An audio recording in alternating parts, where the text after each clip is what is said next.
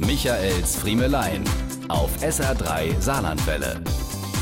Vergessen Sie Brunch mit viel, viel. Frühstück im Hipster-Café heute ist wenig, wenig. Vorbei der Trend mit den meterlangen Buffets, an denen man von kalt über knusprig bis hin zu warm vorbeigelaufen ist, wo vier Sorten Croissants und zwölf Marmeladen neben Forellenfilets und Lachs schneller abgeräumt waren, als der Ober sie nachlegen konnte, wo in Chromagan-Rechauds vorgebrutschelte Eierspeisen und Speck vor sich hintrockneten.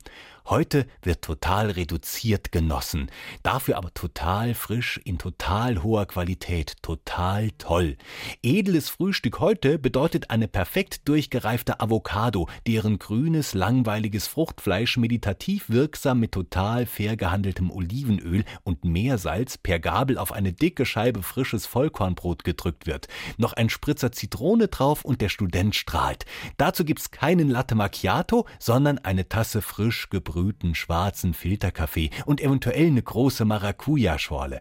Im Hintergrund läuft schräge Musik, gerne eine unbekannte Edith Piaf-Aufnahme, gefolgt von kubanischem Jazz und dem Sesamstraßen-Song in einer Unplugged-Version, bevor die coole und total lässige Bedienung zum Abkassieren kommt.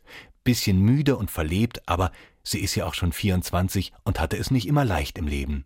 Diese und mehr von Michaels Friemelein gibt's auch als SR3 Podcast.